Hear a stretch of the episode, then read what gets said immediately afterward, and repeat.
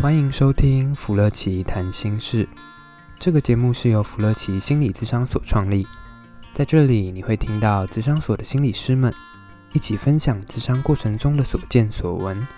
也聊一聊心理学的专业知识与概念。让我们一起跟着心理师走进心理学有趣而丰富的世界吧。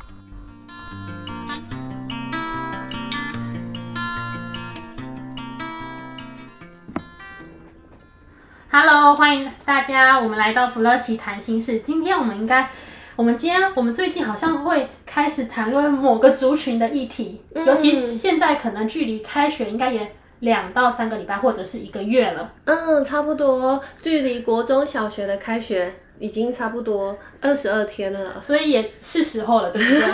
是时候开始有一些。个人的东西跑出来，对啊，就是嗯，小朋友在这段时间开学之后，那个蜜月期已经过了，就很想很想很想同学的时间过了，然后呢，已经开始要到整个的环境的适应啊，跟老师的适应，跟同学的适应，还有课业啊等等的，一直都跑出来了。我不知道雅纯老师，你你会不会 follow 那些 D 卡或者是 PTT 的那种热门版？我比较少哎、因为我因为最近应该说。今年的五六月吧，嗯，其实就有一个，应该算是他们在 FB 还是哪里 PO 出，就是有一个妈妈，他们家的小朋友可能有妥瑞，所以可能妈妈会比较辛苦一点点，嗯嗯，然后想要带小朋友拿找到一个时间，想想说带小朋友出去看看电影也好，OK，嗯，但是好巧不巧，他那个小朋友刚好他在电影的播放过程中开始有一些没办法自自己控制的。表情、那个行为或者是声音跑出来了，对。然后可能因为那个时候是在电影院，所以大家其实是不太喜欢这种行为的。嗯，妈妈好像也 get 到这个大家不太喜欢的那种没有说的讯号，是就默默的把小朋友带离开来了。OK。然后最应该说这个事件的最高潮点就是妈妈带离开之后，她晚上其实 po 了一篇文。嗯嗯嗯。大大致上就是来说，其实他们也很委屈，他也知道自己的状况。对。但是他还是隐隐约约觉得好像周围的人对这个事情不友善。嗯。最强的一点就是下面又有一个人反，应该说在回应给他吧，不能说反驳。他好像在 PTT 上面回应说。他自己也揭露说，我自己有类似这样的症症状，是，所以我会做哪些调整？例如说选冷门的时段，嗯，例如说午夜场包场，对，或者是用一些其他的应应措施。是，他觉得妈妈这样子可能有点在情绪勒索啊，oh, okay. 就会觉得下面论战非常的精彩。嗯嗯嗯嗯嗯，所以其实我觉得刚刚提到的是，就是说针对于妥瑞症的孩子。或者是有妥瑞症状的人的时候，他可能嗯，他的一些 tics 的反应，通常我们在谈的是他可能就会有一些反复性的一些动作啊，或反复性的一个声音、声音等等的，那就是我们在谈的，通常叫 tics t i c s tics 的反应。所以刚刚的意思是说，他在电影院里面开始那个 tics 的反应上来的时候，嗯，旁边的人的眼光或是旁边的人回应的状态，其实是让他们觉得很不友善的，所以或者是他们不一定要说出些什么。旁观者不一定要说出些什么，妈、嗯、妈其实他自己也感觉到那种不受被不被受欢迎的感觉。嗯，就是他们的压力其实也非常的大。嗯、对，对啊，哇！所以其实我觉得，其实这些 tics 的反应的话，妈妈当然也会很希望大家可以理解他。嗯，对，可是好像就像刚刚讲的，好像在电影院里面，其他人也有自己的想法。我觉得这个部分可以之后归到我们那个另外一集，例如说什么政治不正确的那个，嗯，那个那些那些那些特别特别节目吧，特别时段，对，我们可以讨论，但是。因为下面其实讨论了非常多，嗯嗯，有的时候真的可以理解。其实有的时候我们买了花了钱买了一票，就是希望能够好好的欣赏，安静的看个电影。对，但是也能够理解妈妈的那些不容易。对，对啊，所以我觉得其实有一个部分是，其实大家可能，我觉得一般人来说，有的人其实不了解妥瑞症的一个状态的时候，会以为他是故意的。对，就是感觉都好像是小朋友的时候会有这样子的反应，有的时候就会听到说，那小朋友是不是故意的，为了要吸引大人注意，就做一些奇奇怪怪的事情。对对对对啊，因为其实妥瑞症的一个 tics 的反应的话，其实有很多种诶，比如说像有的人他可能是一直眨眼。对，他在讲话的时候，嗯、他可能眼睛眨的频率会特别的高，或者是我之前有遇过一些小朋友的症状是，他会一直有清喉咙，然后可能过一下就，每隔大概五秒十秒。你是看我不爽吗？一直在清喉咙？对，他就会不自觉的在那个清喉咙的反应，或者是我之前还有遇过的是小朋友，他可能会嗯、呃、歪一下头。对，他可能就会有一个歪一下头的一个，大概五秒左右就会歪一下头，歪一下头那个 tics 的反应。所以当有人不理解的时候，都会觉得他是故意在清喉咙，或是故意歪头，或是故意一直眨眼睛，是什么意思？这样子。那为什么就是？什么样的？因为我们比较看比较常看到，就是常常小朋友会这样子的反应，嗯嗯嗯、就是妥瑞是只有小朋友的、嗯、才会有这样子的部分吗？嗯，其实妥瑞的部分，其实大大部分，嗯，但有一些是比较神经生理的部分，有的人谈到的是他的一个神经的反应，然后也有谈到的是这个部分，他可能会有一些遗传的部分，嗯、对，但嗯这一块它就比较是生理这一块。我们先来，我们来讲心理的好了，讲到生理我就好痛哦。对，生理这一块可能就有更专业的医师，他们会更了解。但我自己的比较 focus 的在的是，哎、欸，我们有一些妥瑞的一些孩子，他们来的时候，大概都是家长会带他来做咨商。那其实我们就会发现，其实这些孩子他可能在平常的生活上都还 OK，但是到了某一些特定的情境，或者是某一些特定的时刻的时候，他的 tics 的反应就会开始跑出来。对。比如说，比如说像呃，现在是开学的这一段时间，对我有一些个案，他大概在开学的前一周。他 tics 就开始跑出来了，那那很恐怖。我说这个很恐怖的是，那感觉开学会变成一个蛮大的灾难吗？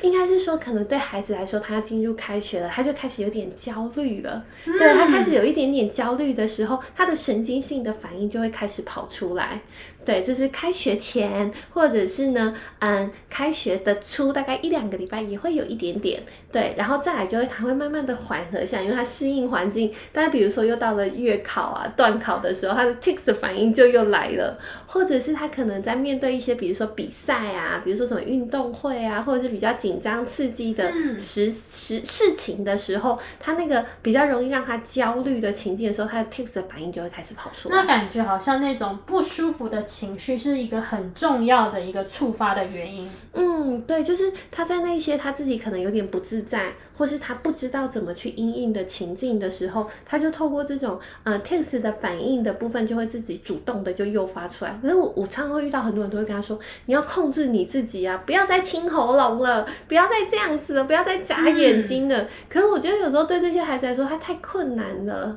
嗯，因为它真的是一些生理的部分。刚刚说到，好像是因为有一些不舒服的情绪，例如说焦虑或者是压力，嗯、才会有这样子的行为。那这种行为是为了要舒缓吗？就像有的时候，因为可能有些人可能如果很紧张的话，他可能会拍拍自己呀、啊，嗯、会想想着说要抱抱啊之类等等的行为。可能那这种那种做出这些反应的妥瑞氏症的人，也是因为这样子吗？嗯，其实我们刚刚就有谈到，他某一部分他是他生理的部分，嗯、对，所以我觉得比较多是因为他在焦虑的情境里面，他就诱发了不自觉的去诱发出了他这些生理的反应跟生理的状态，嗯、对啊，所以我觉得他嗯不是说他故意的，或者是他也不是不想控制他自己，嗯、而是这一块他其实自己的那些生理的部分，他的稳定性跟控制性有限，嗯、对啊，所以其实很我们会遇到有一些个案，他们比如说他们可能小朋友他可能就去。儿童神经科，嗯、那他去神经科的时候，其实医生他就会开一定的药物，去让他的生理的部分可以获得一些的，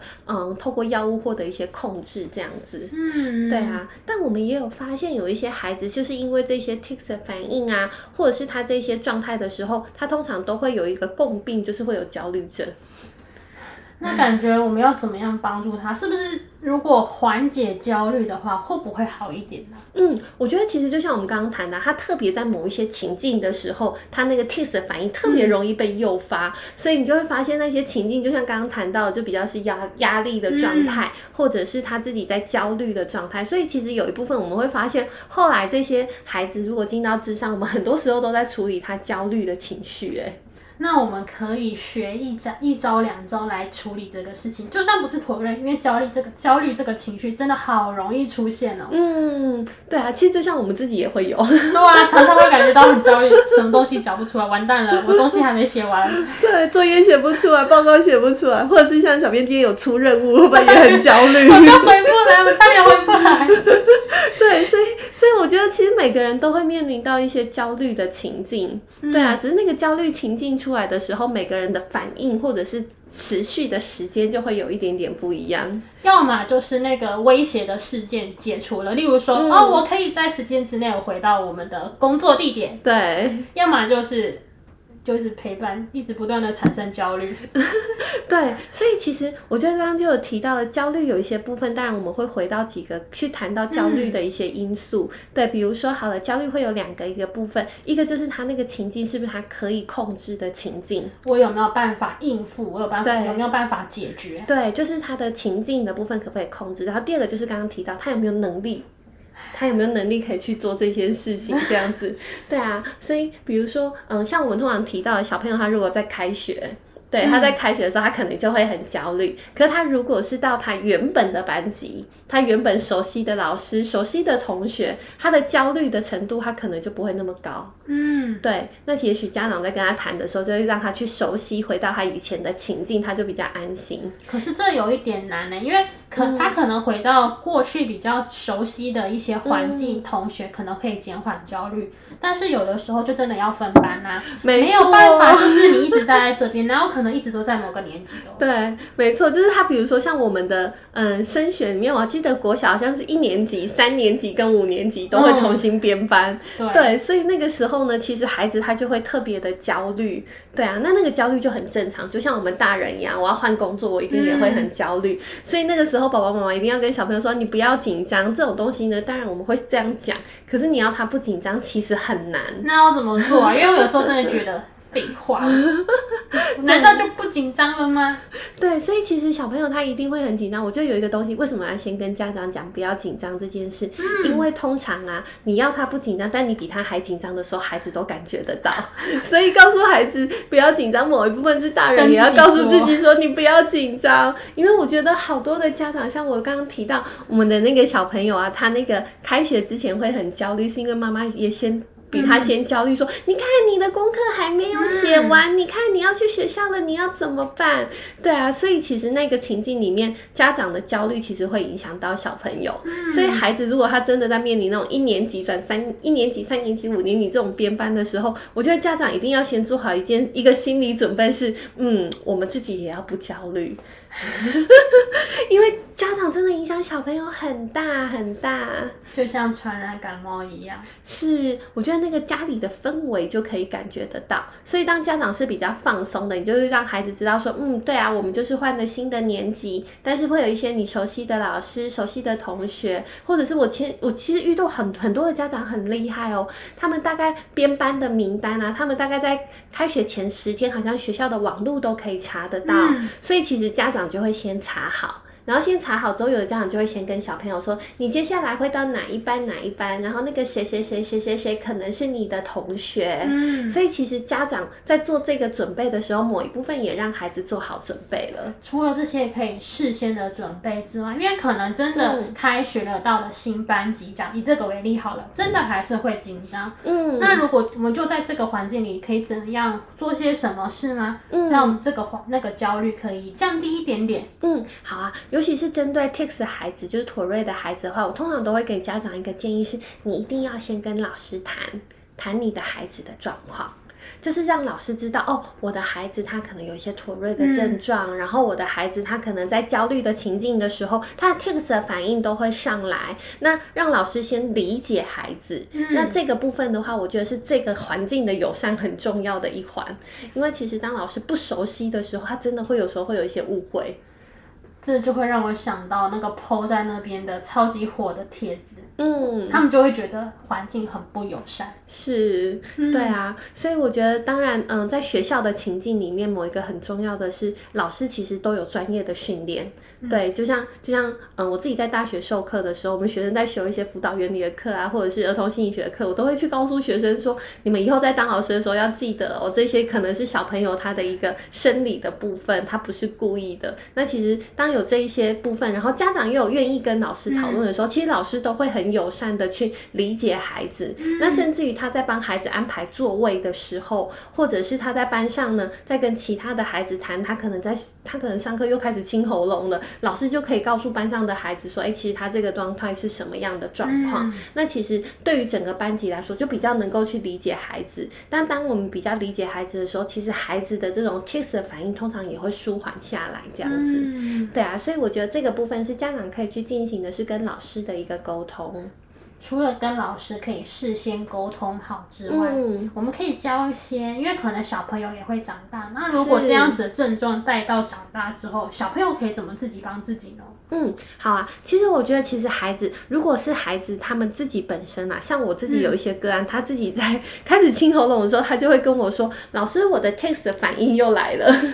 他其实已经知道这是他自己的一个，他可以觉察到一些征兆。嗯对，他可以觉察到这是他自己的一个 tics 的反应，嗯、对，所以其实当孩子自己觉察的时候，他们就会自己让自己学习放松。对，比如说我有一些个案，他们自己学习放松的方式就是，他知道他在教室很紧张，然后他就会跟自己说：“好，那我去喝个水，我去舒缓一下。哦”对，他就会说：“啊，不然我就是觉觉得我可能需要走一走，嗯、或者是他就会去跟老师讲。”对，是，对啊，其实这个过程里面是我们在智商的过程里面也会让孩子先做好这个准备。感觉在智商的过程中，其实我们可以带他练习，让他可以熟悉这个过程是从什么时候开始的，对，中间发生了什么事，以及我们可以怎么样应对。好像都是可以事前演练的。对，没错。所以其实啊，当孩子他自己都知道他这个反应在上来的时候，他可以去找什么资源，或者是他可以去寻求什么协助，或者是他可以怎么让自己可以放松下来。嗯、其实对孩子来说是一个蛮重要的部分，是我自己也可以帮忙我自己。所以好像增加了控制感，或者是自己有一些能力的感觉，嗯、会不会其实也减缓了一些焦虑？因为我知道。哦，它就会这样子发生，而我有什么样的应应措施？对对啊，所以其实我觉得就跟我们大人一样，我们大人也会焦虑，但我要知道我焦虑上来，我可以做什么事，就会比较放松。嗯、那他其实他的那个生理反应就会减低下来了。所以其实我觉得有一些嗯，像我们自己有一些嗯个案的部分，他在智商的情境里面，我们像透过这样子的演练，或者是还有另外一个可能性是，他这些东西是孩子他在。嗯，他没有办法直接说出来的，所以其实我们都会在嗯智商的情境里面会使用的是游戏治疗的方式。嗯、对，其实，在游戏治疗的过程里面呢、啊，孩子可以很自在的去嗯抒发他的情绪，甚至于他可以在游戏治疗的过程里面去把他的焦虑减缓。比如说像我有的个案，因为他在开学前他自己会非常的焦虑，所以他进到游戏室的时候，他常常就会玩那个射飞镖或者是射箭的游戏，但他嘴巴里面没有特别去讲他发生了什么事，但你会发现他玩的游戏都比较是攻击型的，或者是情绪表达型的时候，你就知道，嗯，他的内在有一些东西在翻滚了。对，那他在这个翻滚的过程里面，其实他可以在游戏的过程里面很自在的去表达他自己。所以其实，在游戏治疗的过程里面，我们比较是透过精神分析的理论在处理他内在的一些潜意识的一些动力等等的。OK，对啊，所以这个又是嗯我们在讲的另外一块，是透过嗯智商的情境里面，实际上去疏解孩子的内在的一些动力跟驱力。这样子说起来，我们好像又有一些单元可以开了耶。例如说关键字开学，例如说关键字小朋友，感觉好像有一些。那个议题可以探讨了耶。是啊，所以我觉得其实，嗯，在在在我们智商的过程里面啊，有的时候是环境的部分可以去协助孩子，嗯、有的是孩子他可以自己去协助自己。那另外有一部分更深的内在的潜意识或内在驱力的部分，他又可以在智商的情境里面去让他可以获得一些舒缓。嗯、对啊，所以其实有很多单元可以去聊。是的，那大家听到了，如果你们有什么很好奇或感兴趣的主题，也欢迎。在下方留言哦。是，对啊，大家如果对于小朋友，比如说他在开学时间呐、啊，或者是哎他现在在学习的阶段有遇到什么问题，我们都可以找时间来聊一聊。嗯，那我们今天可能会针对可能某一个小小朋友的主题来进行讨论跟聊聊看。那如果接下来有什么想要谈的，或是感兴趣的，或者是针对时事有什么想要听听看心理师的看见的，嗯、也欢迎在下方留言。好，那我们今天就谢谢雅春老师，我们下次再见喽，拜拜。谢谢，拜拜。